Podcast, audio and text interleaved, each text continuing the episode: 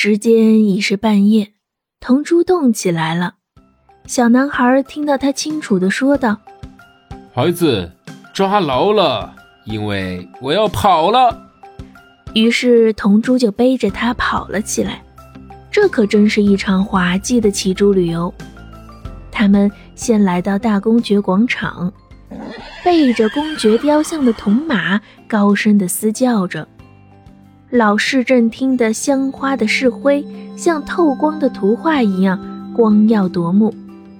米开朗琪罗的大卫塑像挥舞着他的制石器，有一种奇异的生命在搏动。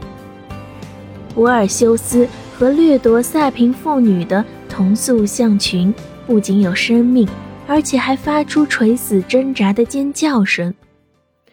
声音传遍了宏伟孤寂的广场。铜珠在乌菲子宫拱门前的路上停住了。这里是贵族们聚集起来度狂欢节的地方。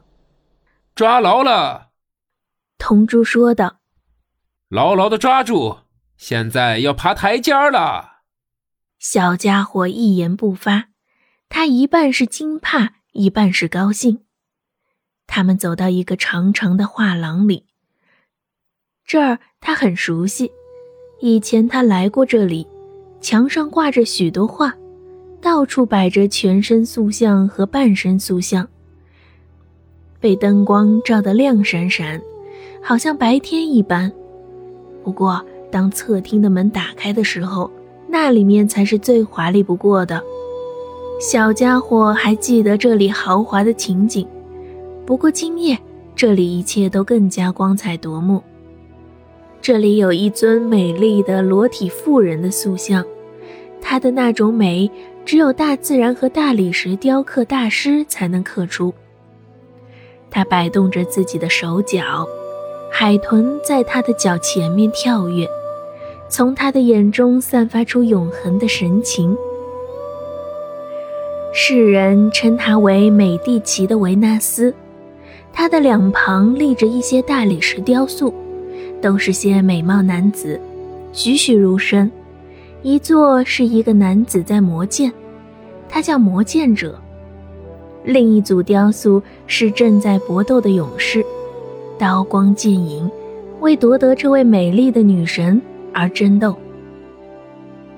小男孩被这光灿夺目的景象弄得眼花缭乱。